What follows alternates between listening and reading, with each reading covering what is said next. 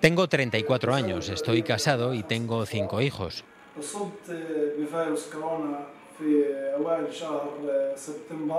Contraje coronavirus a principios de septiembre.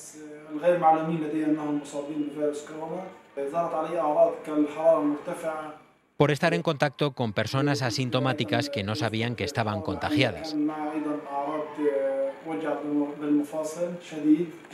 Tuve fiebre alta y otros síntomas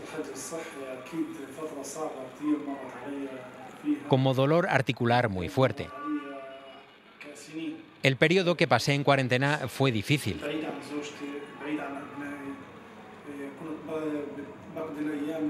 Los días pasaban como si fueran años.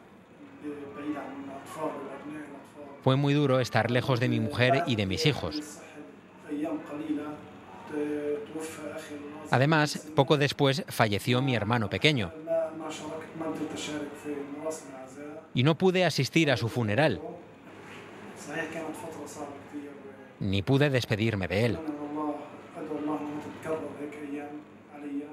Fue un momento muy duro. Espero nunca pasar por esto otra vez y que nadie tenga que pasar por ello. Es algo difícil de olvidar. Después de ser ingresado, le hicieron las pruebas a mi mujer y a mis hijos. Dieron positivo. Ellos también estaban contagiados y les pusieron en aislamiento domiciliario. Ya no participo en ningún evento, ni familiar ni de amigos.